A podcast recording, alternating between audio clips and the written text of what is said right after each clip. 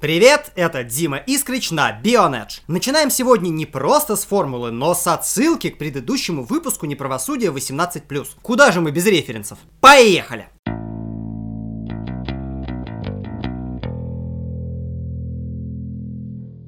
Бывший пилот F1 Алекс Вурц более развернуто высказался по главному судейскому решению на Гран-при Канады. И то он его высказывание несколько изменился от почти яростного неприятия к общей лояльности. Посыл такой. Судьи, в общем, молодцы, не стали откладывать вынесение приговора, избежали пересмотра результатов после гонки. А то, что решение ему не понравилось, не имеет значения. Потому что Макса Верстаппина в схожей ситуации тоже наказали. Последовательность есть и нечего жаловаться. Напомню вам, как Алекс высказался сразу же после гонки. Далее цитата. Было ли это незначительным инцидентом? Да. Нужно было ли штрафовать? Нет. Ну вот, Алекс, ты сам себе ответ нашел. Вот видите, даже компетентный человек не может выразиться так, чтобы все было понятно сразу. Куда уж нам до него. Теперь я определился, что же меня так бесит во всем этом. Общий бардак. В поступках Феттеля после гонки, в определении победителя, в нашем выпуске. С победителем, правда, окончательно разобрались. Дело в том, что в случае подачи апелляции шансы команды на успех маленькие. Прежде всего, потому что собственные правила ФИА запрещают оспаривать вынесенное вынесенные по ходу гонки. Или не разобрались. Происходит ебучий детектив. Сначала Феррари сказали, что никакой апелляции не будет. Я подумал, окей, либо сами увидели, что наш любимый крабик Себастьян не прав, либо не успевают подготовиться. Но потом красные, кажется, нашли вариант многоходовочки. Причем не через регламент самой первой формулы, а через документы, которые на один этаж повыше. Согласно спортивному кодексу ФИА, если в Маранелло смогут обнаружить факты, которые раньше проходили мимо внимания судей, коллегии придется вновь собираться и пересматривать дело. До этапа во Франции скучать скучать нам явно не дадут. Скучать нам, конечно, не дадут, и новостей будет еще много. И я помню, как ты искренне радовался этому событию, тому, что нам наконец-то есть что обсуждать. Но, честно, мое мнение, мне надоело. Вот реально, вот уже надоела эта ситуация. Хорош. Уже отдайте кому-нибудь приз и поехали уже дальше.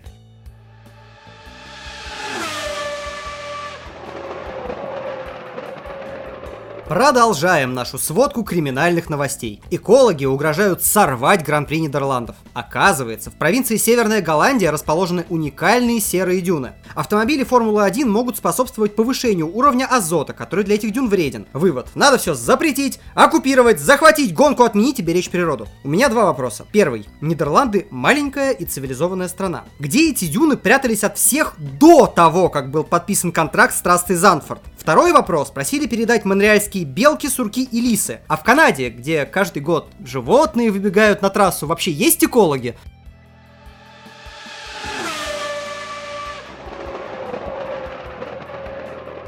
В Мерседесе признали, что ошиблись с настройками для своих пилотов в Канаде. У обеих машин баланс был смещен в сторону худшего охлаждения и меньшего сопротивления. Расчет был на лидерство Льюиса. В этом случае Хэм ехал бы в чистом воздухе и проблем бы не возникло. Но лидер чемпионата проиграл и квалификацию, и старт. Из-за чего не смог подобраться к Феттелю и атаковать. Та же проблема была и у Ботаса позади Рено. Вы понимаете, к чему я клоню? Если бы серебряные не налажали, они бы победили и в минувшее воскресенье. Охренеть! Сезон просто выдающийся интриги. Даже не могу порадоваться тому, что и у лидеров бывают ошибки. Вангую, что не будет в этом году трассы, где Феррари окажутся самыми быстрыми даже на бумаге. Победу можно зацепить, но вот пол в это уже не верится. Я не очень согласен с твоими прогнозами на оставшийся сезон, как минимум по одной причине. Ты любитель теории заговоров, искренне веришь в то, что Мерседес просто проиграл сам? Ведь никто никогда тебе не будет рассказывать. Нет, они, конечно, уже пробовали рассказывать, у Феррари скорость есть, они прям молодцы и так далее. Но на самом деле долго об этом рассуждать никто не будет. Это очень не имиджево и очень не тактически. А так как все выпуски этого подкаста монтирую я, Искрыч ничего не сможет мне ответить. Он Поехали врет, дальше. Он врет, он не все. Еще одно уточнение по канадской гонке. До объяснения Макларена я считал, что Сайнс сам где-то испортил резину на первых кругах, или ему попался плохой комплект. Но оказалось, что шины так рано можно было и не менять. Просто в тормоза Карлосу прилетела пленка с визора шлема. Система сильно перегревалась и пришлось срочно решать проблему. Так что в очковой серии Квяты еще больше везения, чем мы думали. Оба Мака по-своему Дане помогли. Вот весь формульный мир сейчас активно обсуждает изменение регламента. Что-то там про моторы, про удешевление, еще про что-то. А тебе не кажется, что пора что-то делать с ебанными пленками от визоров? Они достали уже куда-то попадать и кому-то портить гонки. Я просто не могу себе представить альтернативу. То есть нужен разбрызгиватель над визором шлема, который будет стекломоем поливать, еще что-то протирать там будет по Дворники. Ну да, великолепное решение, только нам визор тогда нужен высотой с голову человека. Я не думаю, что это хорошо. Но надо что-то с этим делать. Надо что-то с этим делать. А с полиэтиленовыми пакетами нужно делать еще больше. Нужно, мне кажется, внимательнее следить за зрителями, которые что-то выбрасывают на трассу, и это потом попадает. Ну, если это должно наказываться. Нет, понятно, что это должно наказываться, но для этого надо начинать всякие билеты именные и так далее. Дело не в этом, не давай лишний повод экологам закрыть Формулу-1. Хорошо, не буду.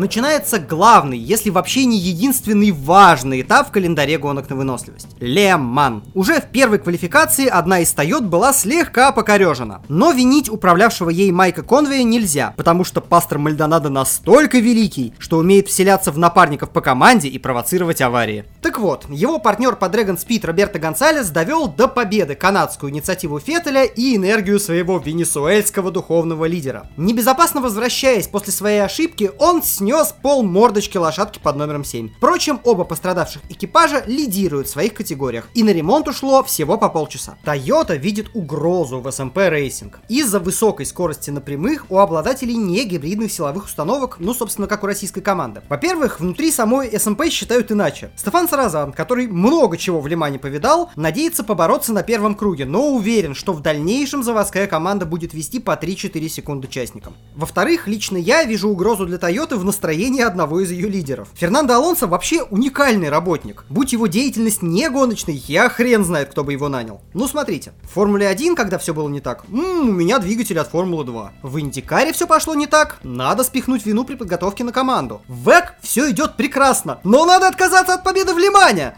Далее цитата. «Я не знаю, какой темп у нас сейчас, но думаю, что в гонке мы будем равны по скорости с другим экипажем, как это было на всех прошедших этапах. Мы приехали сюда не для того, чтобы одержать победу любой ценой, а для того, чтобы попасть в семерку, что обеспечит победу в чемпионате по очкам. Ну а дальше гонка покажет». Конец цитата. Нанда будет доволен и седьмым местом, ведь этого достаточно для титула, а победа в Лимане у него уже есть, и вообще его талант так велик, что взглядом не охватишь. Он быстрее Филиппе и в белом весь. Хочется думать, что не вся его бригада считает так же, как и напарники по машине. Но с другой стороны, если все будут пахать на победу, а с двухтретьным завоевателем короны не согласятся, ну это же пиздец. В общем, делает испанец только то, что сам считает нужным. Куда там до него Верстапину? Тот хотя бы отцовских пиздюлей боится. Слушал я тебя, пока ты писал этот блок, и вот в голове какая мысль у меня родилась. А тебе не кажется, что это интересы не самого Алонса, а Тойоты? Потому что они-то знают, что такое положить все на победу и случайно что-то просрать. Я думаю, никому не стоит напоминать о том, как Toyota проиграла все Porsche на последнем круге. И еще немного коротких новостей. Как вы могли знать, начиная с сезона 2018, российская команда G-Drive Racing, окей, почти российская, покинула WEC,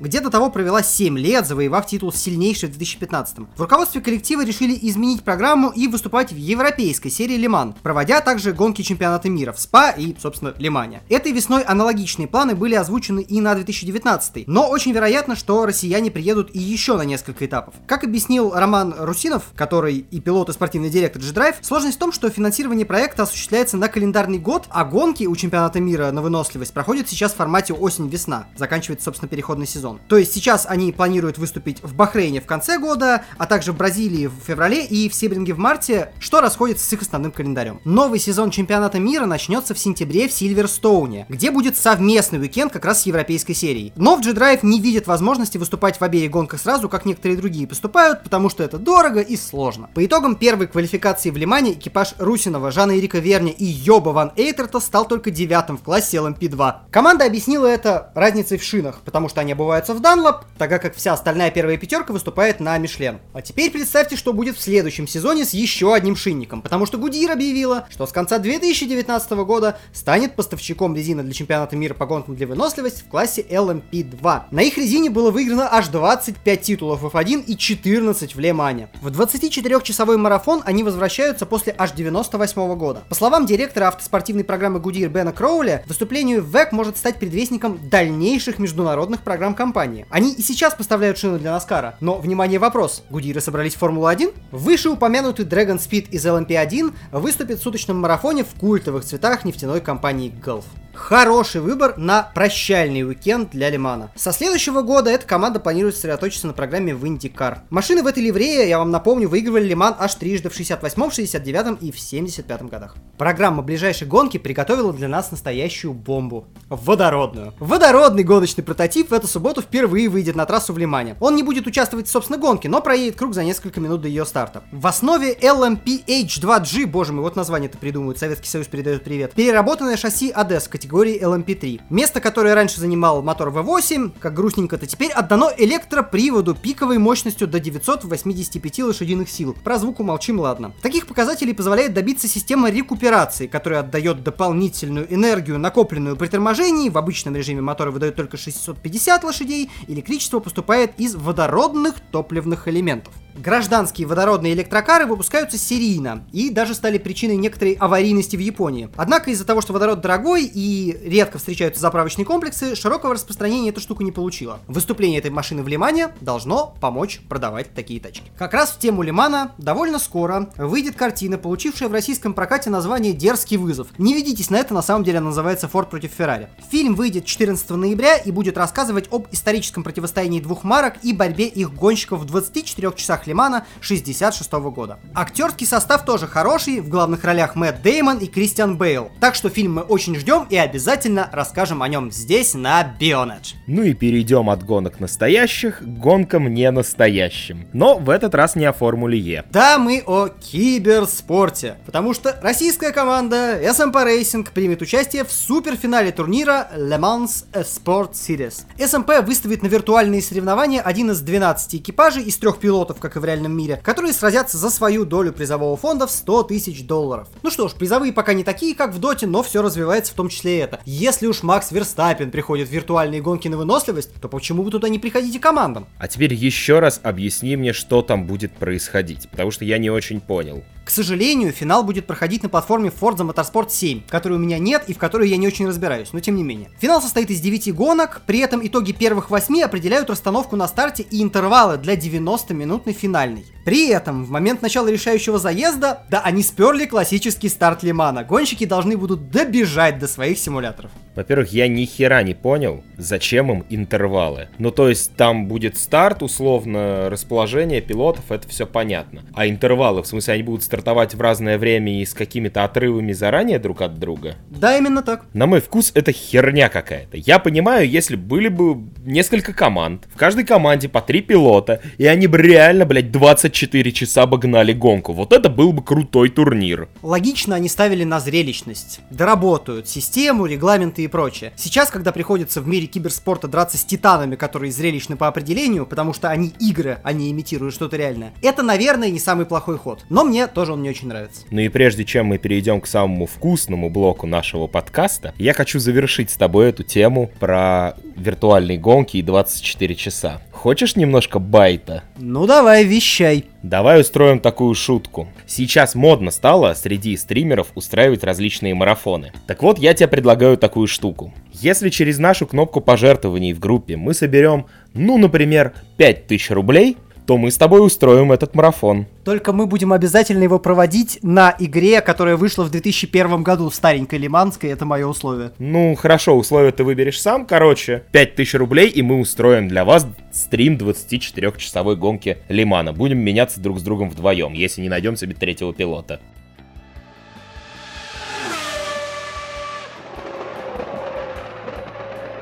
Ну а теперь, как я и обещал, самая вкусная часть нашего подкаста, которая будет ласкать ваши ушки. Итак, ты обещал нам подвести итоги прошедшего всероссийского голосования. И это не просто ты, это Радж, если что, да. Да. Да, да, во-первых, всех, всем привет. Вот, голосование у нас завершилось. И я с большим удовольствием, товарищи, хочу подвести итоги. Химик – козел. Впрочем, это не так обидно, как быть таким ничтожеством, как Искрич, которого заметили в эфире всего 8 человек. Один из них при этом я. При этом о чем я хочу сказать. Скажи, пожалуйста, а в этом списке есть твоя мама? Возможно, и есть, она подписана на Бионедж. Так вот, Клево. что я хочу заметить. Ты понимаешь, я не проиграл в этом голосовании. Это голосование всего лишь показало, что я более популярен, чем вы оба вместе взятые. Нет, на самом деле, с учетом того, что у нас было голосование в двух пабликах, и в двух пабликах народ писал на тему того, что так как там есть Радж, то, естественно, мы против Раджа, так что нет, братан. Я просто более популярен. Нет.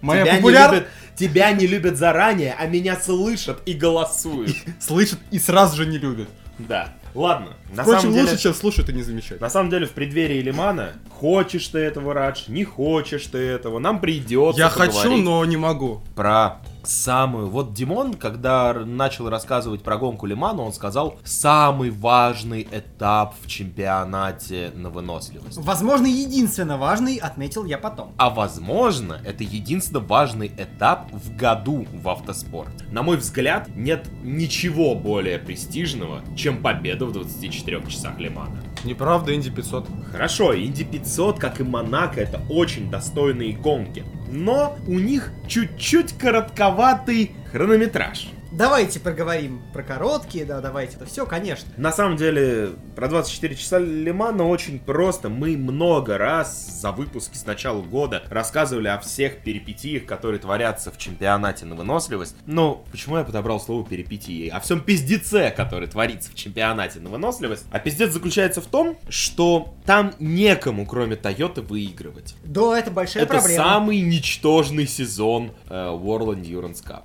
Спасибо, что выговорил это правильно.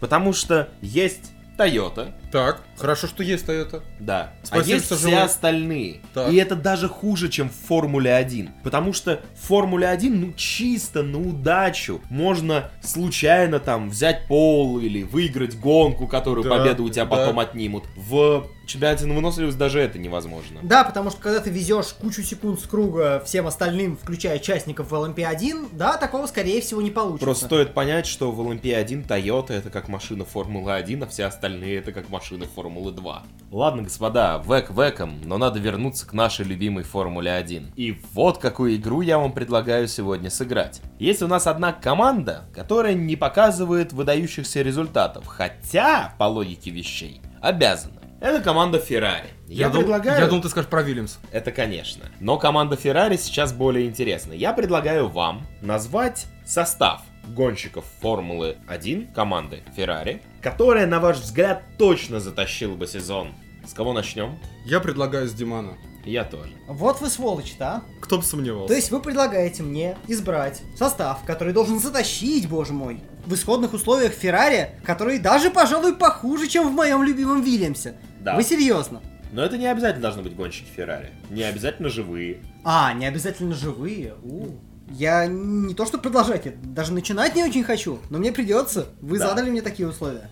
Ой, боже мой. Нет, у одного из гонщиков, собственно, Феррари, э, я, очевидно, готов туда взять. Это Ники Лауда. Вот. Потому что он способен раздавать пиздюлей, находясь в любой роли в команде. Он мог бы быть там даже не гонщиком и сделал бы лучше. Но он находился в другой команде, пока был жив. Так что его можно и гонщиком тоже брать, и все бы это прекрасно работало. Но если мы ставим на то, что у нас есть первым пилотом вот такой человек, мы должны ставить на то, что второй будет чем-то помогать и при этом слушаться. И это безумно сложная задача. И я не уверен, что готов ее сейчас раскрыть сам. У вас есть мысли, которые могут дополнить мою? Мне реально любопытно. Сергей? Ну, я бы вообще, конечно, все-таки рассматривал из ныне существующих и практикующих гонщиков. Но это лично мое мнение. Ну, ты Ну, Так рассмотри себя! Нет, я более того, я, значит, э, напишу списочек и отправлю, значит, в Маранелло. Мне не тяжело, поверь. Хорошо, ты можешь рассматривать в любых условиях. Я задал условия, но ты можешь выбрать из ныне живущих. И практикующих хочу И заметить. практикующих, хорошо. Кто?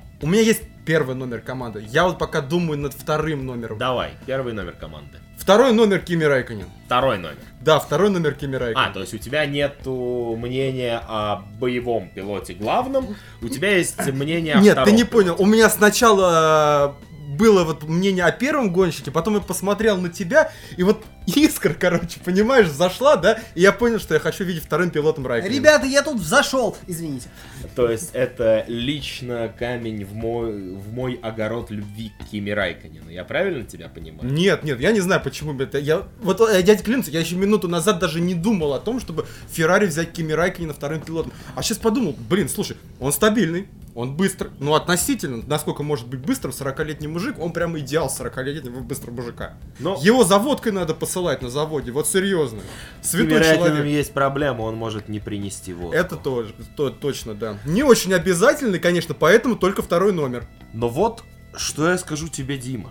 Ты знаешь, ты задал нам вопрос. Э, К Ники Лауде кого? А вообще связка Ники Лауда и Кими Райконена звучит не так плохо, как могла бы быть. Изначально, конечно, она не выглядит э, какой-то классной, слаженной, слетанной и так далее. Но Кими неплохо разбирается в технике. Лауда еще лучше разбирается в технике. Кими, я не знаю, сколько он признает авторитетов, но он, когда понимает, что рядом находится сильный человек, он не будет ныть и возбухать. Он будет на трассе доказывать, что он сильнее. Он не будет строить вот этих вот мерзких интриг и вот еще каких-то вещей подобных. Так что это была бы интересная связка. Пожалуй, да. При всем моем спокойствии в отношении Кими, нужно понимать, не...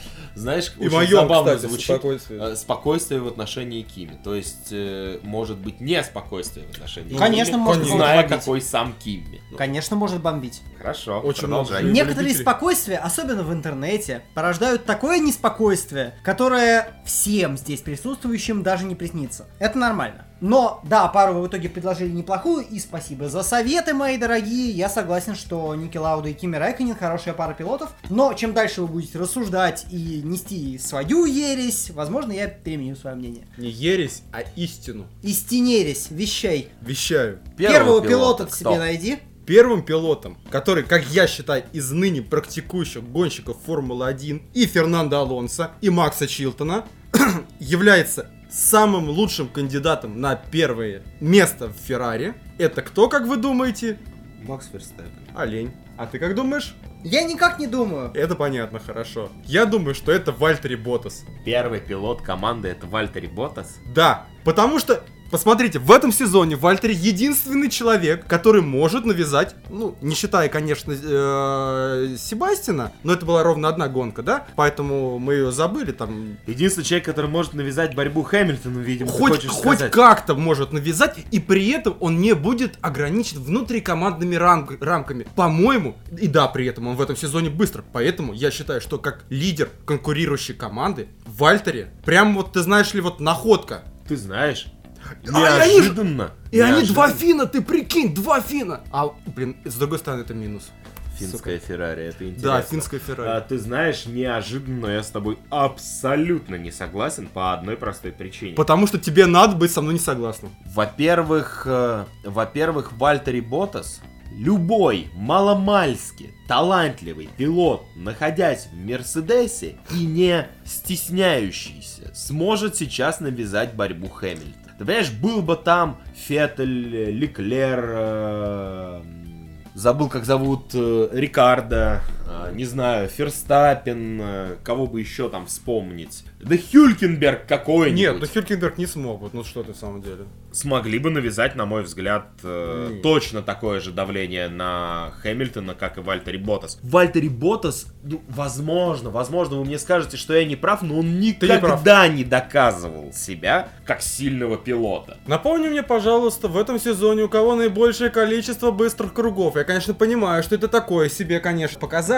но тем Особенно не менее. в последней гонке, да, с переодетой резиной. Да, Но ты знаешь, э, в этом году быстрые круги у тех, кто имеет запас на пидстоп, съездить, переодеть резину при пустых баках и показать время. Не всегда, но теперь это действительно быстрые круги у тех. Да, я имею в виду про этот сезон. с другой Так стороны... что это вообще не показатель. С другой стороны, это говорит о том, что э, Вальтери очень хорошо подгадывает, создает такой максимальный зазор. Нет, Вальтери просто находится за счет того, что он в Мерседесе. Нет, первый ты был в чистой борьбе, он выиграл тогда вообще. Хорошо. Как мы его уели, а? Никак. Но мы рассказываем Пойди про ты его уешь. общую часть сезона. И Вальтери зачастую находится в таких условиях, когда, ну, это не так сложно. Вообще в этом году я не стал бы оценивать пилота по характеристике быстрый круг. Ну, допустим, что-то какое-то там издалека зерно Ну, правды это знаешь, в это твоих как, словах это есть. знаешь, это как говорить про Феттеля, который в свое время был на самолоске и из-за собственного тщеславия принципиально старался ставить быстрые круги. Ну, это примерно из той же логики. Вообще, быстрый круг это не показатель. Квалификация показатель. Да, и Вальтери там неплох. И Вальтери там неплох, но он в первую очередь неплох из-за Мерседеса, а не из-за Вальтери. Так, а теперь давайте, с учетом того, что мы здесь воткнулись в обсуждение гоночных талантов Вальтери Ботаса, Так, усложним задачу и попробуем найти теперь э, альтернативного первого пилота Вальтери Ботасу из живущих. Потому что мой, конечно, лучше. но это нет. То, что он лучше, это никто не сомневает, э, не сомневается в этом. Но давайте попробуем найти из нынешних. Давай, попробуй. Я предлагал, я и разбирайся. Нет, Хорошо. ну я своего назвал, твоя очередь, что? Нет, ну это действительно усложнение задачи, и я вынужден несколько секунд подумать и протрещать Подумай, подумай, я могу песенку какую-нибудь. Во-первых, во-первых, э, мне кажется, что первым пилотом в любой команде, которая позволяет быстро ехать, очень неплохо бы смотрелся Рикардо. Так вот, Рикардо бы замечательно смотрелся такой, да? в роли Ага. первого пилота в команде, которая позволяла бы приезжать на подиум в этом сезоне. И, скорее всего, он приезжал бы на подиум. А если бы команда могла бороться за победы, я думаю, что он бы точно так же успешно приезжал бы и выигрывал гонки. Мы не знаем. Мы не, знаем. согласны. Но я не помню моментов в карьере Рикардо в Формуле 1, когда бы он показал себя в разы слабее, чем напарник. Такого все еще не было. При этом согласен. давайте вспомним, что напарники у него были, ну, не последнего разряда пилоты. Кроме Хюлькенберга. Да и Халк, это тоже, знаешь, он тебе не нравится, да, здесь больше вопроса симпатии, но это, но это в любом случае очень крепкий середняк. А я вот возьму и возгорю просто. Не согласишься. Конечно. Да, я, кстати, тоже, но потом это... Давай. А давайте, если брать нынешних пилотов, которые есть в ротации самой Формулы-1, возьмем туда Романа Грожана, который, между прочим, на это и целился. Когда он переходил в Хас, он думал, что его потом возьмут в Феррари. Смотрите, у Романа Грожана есть некоторые проблемы со зрением. Он не может там в периферию, все И с такое. мозгами, кстати, хочу заметить, очевидные. Я тебя не просил это говорить. Так вот, Зачем говорить истину, действительно? Не перебивай. так вот. Я постараюсь. Роман Грожан, если он окажется сейчас в сильной команде, не должен будет постоянно смотреть в зеркала. Эта проблема исчезнет. И он сможет показывать свою истинную скорость, а на самом деле он был довольно быстрым пилотом, покуда его Когда? не давили обстоятельства. В Лотусе До Формулы-1. В Лотусе тоже, но поменьше. До Формулы-1 кто только не был сильным пилотом, если у тебя нормальная команда. Вообще очень А в сложно. Формуле-1 иначе работает, что ли? Формуля 1 работает чуть-чуть иначе. Знаешь, э, имея среднюю команду, очень сложно выигрывать чемпионат середняков. И не то чтобы Грожан прям хорошо себя в этом проявлял. Не, ну слушай, с другой стороны, справедливости ради, у него бывают вспышки прям такие вот, что прям... Нет, вот- он талантливый пилот, никто не спорит, но я не стал бы, вот, э, будь я менеджером команды, и будь у меня полный карт-бланш и абсолютно свободный состав всего пилотона, Грожан это был бы человек не в первом десятке, который бы я рассмотрел на главное место в команде. Я подозреваю, что лично у меня он был бы, наверное, в последней семерке где-то так. Из Ну, то 20. место, которого достоин Грожан. Он, кстати, по-моему, на нем примерно часто и располагается в турнирной таблице, если не ошибаюсь, да? Наверное, я сейчас не хочу вспоминать э, Да. или проверять эту информацию. Мгм. Вот Грожан не тот человек. Ну, да, я, я тоже с тобой, кстати. Во-первых, мне нравится, как никто из нас не вспомнил о Хэмилтоне просто по одной простой причине, зачем он нужен в Феррари, если он есть в Мерседесе. Не, нет, подожди, стоп. Я с тобой Я пол- тоже не поэтому. Я, не нет, я с тобой полностью не согласен. Не в смысле, не зачем он нужен Феррари, а зачем ему нужна Феррари. Нет, Да. а, речь, мы собираем Dream Team для Феррари, и мы не ограничены тем, что кто-то туда не захочет. Тоже верно. Ты понимаешь, в нашем разговоре очень неинтересно Хэмилтона брать в Феррари по одной простой причине. Должен быть антагонист. И Хэмилтон отличный антагонист. Ты хорошо говоришь о том, почему мы бы его туда не взяли, но я Хэмилтона лично исключаю из этого списка по другим причинам. Например? А, потому что в Феррари есть то, что очень не любит Хэмилтон. Внутренние ограничения. Не в том, что он максимально не принимает, но они все равно там есть. И в месте, где его как-то зажимают, в любом параметре, каким бы он ни был, Мгм. или поджимают, чтобы он что-то делал. Ну, например, Феррари стоит знать итальянский язык. Ну, условно говоря. Хэмилтон чувствует себя хуже, чем в абсолютно комфортной для себя ситуации. В Мерседесе чего добились? Они создали ему просто роскошь. Да, идеальные условия. Ты, кстати, большой-большой человеческий молодец, и мы, главное, мы с Диманом предложили свои варианты. А где твой, Вадим? Ну, во-первых, я предлагал вам Рикардо. Ах, Даш, да. Ну Про- и... Просто, да, он такой, Рикардо, он такой незаметный, что мы даже о нем забыли. Слушай, да нет, он довольно заметный и более... Я не понимаю твоего вообще хейта к Рикардо. Что не так? Где он тебя обидел? Он меня не обидел, мне не нравятся люди, Покажи на этом которые... Вадиме, где он тебя обидел. Тебе не нравятся люди? Мне не нравятся чересчур дружелюбные, вот такие вот, ты знаешь, вот, как это сказать-то, чересчур эмоционально такие добрые люди. Потому что они, сука, они ни хрена не добрые. Они ни хрена не добрые. Но они все пытаются Так он- доказать, что они добрые. Это, сука, подлые твари. Ну, я не считаю, что Рикардо подлый. И это подлая тварь, да, потому что сколько раз они когда с Ферстаппином там гонялись, он постоянно в рацию там стучал, что а, вот этот вот этот плохой, плохой человек, там, да, я его пущу, а может не пущу, мне это жутко не нравится. Фу-фу-фу таким быть. И да, кстати, это единственная причина, по которой он не, не, не пойдет в Феррари, да, потому что там требуются люди, которым нужны э, у, ко- у которых жестко, жесткая дисциплина, а Рикардо не производит впечатление человека, который любит дисциплину хоть в каких-либо ее проявлениях. Я не знаю про дисциплину, но исходя из того, что ты сейчас сказал, Рикардо никогда не пойдет в Феррари по одной простой причине. Потому что в Феррари требуются подлые люди. А Феррари Рикардо треб- не хочет быть подлым. Феррари А требуется... хочет казаться... Нет. А хочет... Я не говорю, он что он подлый, таким... но хочет казаться. Я не говорю, что он таким является. Я говорю, что он хочет казаться хорошим мальчиком. А быть в Феррари и быть хорошим мальчиком, это невозможно. Слушай, ну у Леклера сейчас это вроде как получается. Это ненадолго. У Кими Райконина это получалось. У Кими Райконина это получалось тоже довольно сомнительно, в общем. Во-первых, у Кими Райкина это получалось довольно сомнительно по одной простой причине. Кими никогда не был хорошим мальчиком. Кими, во-первых, ну, давайте начнем с того, что в плане медийности он, ну, я не знаю, есть русское простое слово алкаш. Зачем выбирать что-то еще? И это сразу не делает, ну, это сразу делает тебя не вот этим хорошим мальчиком. Плюс Кими, наверное, никогда не был замечен в каких-то, в каком-то откровенно подлом поведении по отношению к напарнику. Но если Кими зацепить, он будет э, ворчать и до последнего. Если же Кими, да, он только ворчит. Ну, он то не никогда то про не себя в основном. психует, не кричит и так далее. Но Не, ну, здесь кстати, нет, кстати, бы- были, были там случаи, там, когда он Нет. там на механиков срывался. Ну,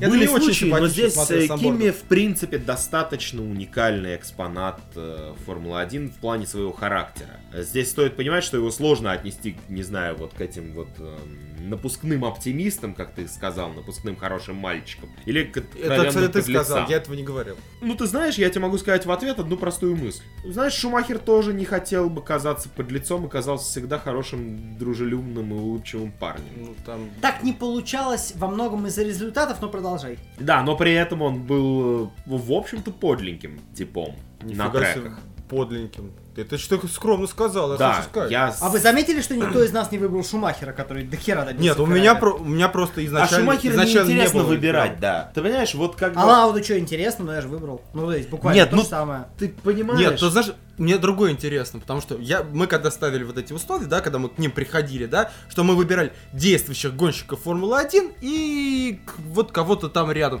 Почему никто не выбрал Фернандо Алонсо, ребята? А потому что Фернандо Алонсо особо не интересен. Вот честно. Он никогда не вызывал у меня симпатий, во-первых. Я говорю сейчас лично свое мнение. Так. А во-вторых, э, сегодня даже в выпуске было о нем, потому что А что там случилось? Я просто попозже пришел. Нет, ничего не случилось, он просто э, хочет Алонсо выиграть титул. это человек, а не который, гонку. Ну, если что не так, это начинается вот это долбанное нытье, которое я ненавижу. Я терпеть не могу нытиков. Как моя теща. Вот, который начинает, вот все в гонке пошло не так. Даже он если не так, провел, он ноет. не провел хорошую гонку, он не провел хорошие круги, он не сделал того, что должен был он с- сделать, как Фернандо Алонсо. А кто во всем виноват? А во всем виноват Петров. Я! Кто-нибудь другой, да. Нет, во всем виноват Петров. А, мы сейчас говорим про Алонсо, а не про мою тещу, да? Да, мы сейчас говорим про Алонсо. Я не знаю, как твоя теща относится к Петрову, поэтому сейчас мы исключительно про Алонсо. Вы понимаете, титул должен был выигрывать Алонсо, а виноват Петров.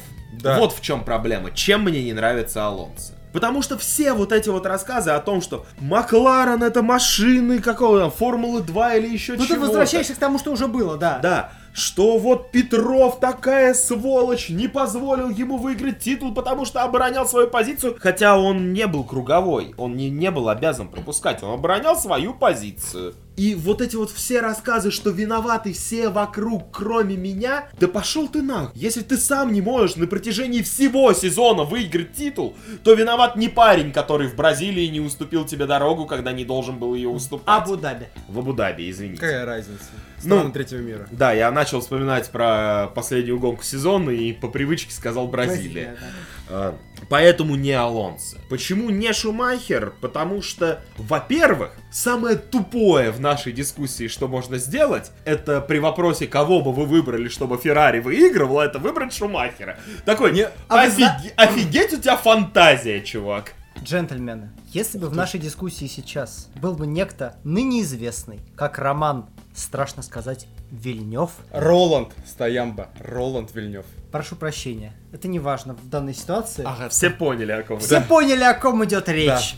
То тогда Шумахер здесь обязательно бы появился и просто э, как икона проступил бы через стену напротив нас. Вместе сразу, наверное, я вот думаю, либо Жиль Вильнев, либо Хуан Мануэль Фанхи. Ну, да Слушай, ну ладно, Жили, похуй. понятно, я очень люблю Жили Вильнева, и я должен высказаться очень коротко сейчас. Но я понимаю, что брать стратегически Жиля это огромная ошибка для команды, потому что он, если чисто стратегически, был бы прекрасным пилотом для команды чуть выше середняка. Потому что это пилот, который выстреливает, который дает выдающийся результат раз в несколько гонок, а во всех остальных его же импульсивность его же и убьет. Ой, так и вышло. Да, на это, на это и была фраза. Э, Возвращаясь э, к нашим тараканам, которых мы обсуждали. Ага. Все выбрали по одному пилоту, если я правильно А, заметил. я выбрал двух. И я с одним из них согласился просто, вот и все. Я сказал, что Лауда Райконин окей. Лаудера, я не выбрал второго пилота. Да. Или подожди, из ныне живущих у тебя кто? Нет, из ныне живущих первого я просто не брал, но если вы дадите мне... А, нет, почему? Я сказал Грожан. Граждан, да. Мы просто на голосовании, чтобы вот были Да, одинаковые хорошо, условия. хорошо. То есть у тебя Грожан и Райконен? Райконен, да. У тебя... Ботас. И Райконен. Да. Парни, я, кстати, да я не, я, изви- извини, пожалуйста, я не, я очень сильно не отношусь к э, фанатам Райконина, но я реально считаю, что он будет там нет, реально вта- хороший. второй пилот я согласился, да, я понимаю. То есть я, я не его фанатик, это просто надо, чтобы тут просто понимать. Фанатик справа от тебя сидит. А, да. ну это понятно, да. Да, Райконен может стать чемпионом, даже если он будет вторым пилотом. Да, даже если не будет выступать. Это, кстати, В да. твоем любящем сердечке. Ладно, пошутил, молодец. А Так теперь выбери. Какая же шутка это? Я вот пытаюсь понять все-таки, какого пилота я выбрал, первого или второго. Потому что я пока еще не определился. Но э, раз уж, раз уж, это абсолютно абсурдная беседа, мы занимаемся какой-то очередной ересью, то градус абсурда надо довести до 86. Да, ну нет, если до 86, то это придется Мальдонадо брать. Э, но я сейчас не Это очень 96, хочу. брат, это 96. Не очень хочу, потому что Мальдонадо это будет э, слишком весело. Неожиданно, я очень не люблю этого пилота. Мне не нравится, как он себя ведет за пределами трассы. Мне не нравится, как он себя зачастую ведет на трассе. Но самый талантливый пилот Формулы-1 из ныне выступающих молодых это Макс Ферстаппен. Я, А, ну мы так и думали. я почему-то думал, он скажет про Филиппа Насса. Нет, когда он начал, когда он начал рассказывать, я понял, что он ведет к этому. Но куда ты его хочешь? Ты его хочешь поставить над Кими? Только я выбрал Не, подожди, Рикардо. он, он только пе... Он, а, Я выбрал Рикардо. он больной идиот. Серьезно. Да. Ты Он больной думаешь, идиот. что Феррари эта конструкция выживет? Боже мой! Нет, не выживет. То есть... э, Но эта конструкция может один сезон э, тупо на конкуренции друг с другом вытащить Феррари и в Кубок Конструктора, и в личный зачет. подарить Если они не убьют друг друга на треке. И мы получим прям вот такой, знаешь, сезон э, эдак годика 2007 года. Только в этот раз э, будут бороться два пилота не Макларена, а Феррари. И в итоге на последней гонке отдадут титул, ну, какому-нибудь там условному... Ботусу, а что? Ну, условно говоря. Да даже Райконину. Ну, Или Кубица, а хули нет. Вы знаете, э, речь тут о том, что... Что ты русский человек, который абсолютно не понимает, не делает выводы из исторических опытов. То есть три года эти два товарища ебашили друг друга, хуесосили друг друга. забавно, когда ты говоришь, что ты абсолютно русский человек и начинаешь приписывать мне характеристики русского человека, приписываешь ты еврею. Но Вадим речь не Геннадий- об этом. Вадим Геннадьевич Химик. Вы единственный из нас, ну, как я знаю, единственные из нас получили по щам за то, что вы русский, не будучи русским. Так что продолжайте. Хорошо, ладно. Э, Ты понимаешь, поч- почему мне нравится? Возможно, Рикардо я бы сейчас на кого-нибудь заменил бы. Но ладно, раз уж выбрал, так выбрал. Надо отстаивать свой выбор. Так вот, чем мне нравится эта связка и чем бы она была интересна? Понимаешь, эта связка может не показать никакой результат. Но если карты сложатся, и если все пойдет хорошо, ни одна другая связка не сможет показать такой результат. И тут я понимаю, что на самом деле моя нелюбовь к Феррари это не такая сильная нелюбовь, как у тебя на самом деле. Е, я Феррари не люблю всем своим сердцем и Ну никогда тут ты, не ка- любил. тут ты сам себя, брат, конечно, это, знаешь, это... Понимаете, это мы только недавно с вами говорили про противостояние Хэмилтона и Феттеля. Назовем это условно противостоянием, то, что произошло в Канаде, если можно употребить такой термин. И Дима сказал, как же он рад, что есть о чем поговорить. Да. Так вот, раз уж мы занимаемся неким, неким подобием журналистики, сидя здесь, Кроме меня. записывая подкаст, то я могу сказать, что как деградирующий человек в сторону журналиста, я могу сказать, что уж в связке Ферстаппина и Рикьярда при нормальных показателях команды нам бы всегда было о чем говорить. А на этой деградации я предлагаю завершить потихоньку выпуск, потому что каждый выбрал, что ему нравится, есть что выносить на голосование, и мы обязательно спросим ваше мнение. Опять же, кто из нас ничего не понимает в Формуле 1 и вообще мудак? Да, голосуйте за то мнение, которое вам понравится, ну, хоть как-то больше. Голосуйте, э, оставляйте свои комментарии, свои предложения о той самой Dream Team, благодаря которой команда из э, Маранелла сможет каким-то вдруг непостижимым образом нагибать Мерседес и саму себя, к слову. Я бы хотел озвучить одну штуку, прежде чем мы закончим. Этим парам пилотов нужен руководитель команды. А это тема уже второго раунда, и это тоже мы можем обсудить отдельно в другом выпуске. Хорошо, обязательно обсудим, потому что я придумал в голове, И это, кто в бы принципе, мог с моей даже- связкой пилотов наебать Мерседес. Так что голосуйте за наши пары, а мы дальше к своим парам пилотов будем пристегивать руководителей команд. Спасибо, Вадим, за прекрасную идею. Да, мы тебя ненавидим. Что ж, в этом выпуске для вас работали, и давайте таки наконец представлять сами себя. Погнали! В этом выпуске для вас работает я, Вадим Химик. Сергей Радж. Дима Искрич, очень скоро услышимся. Пока.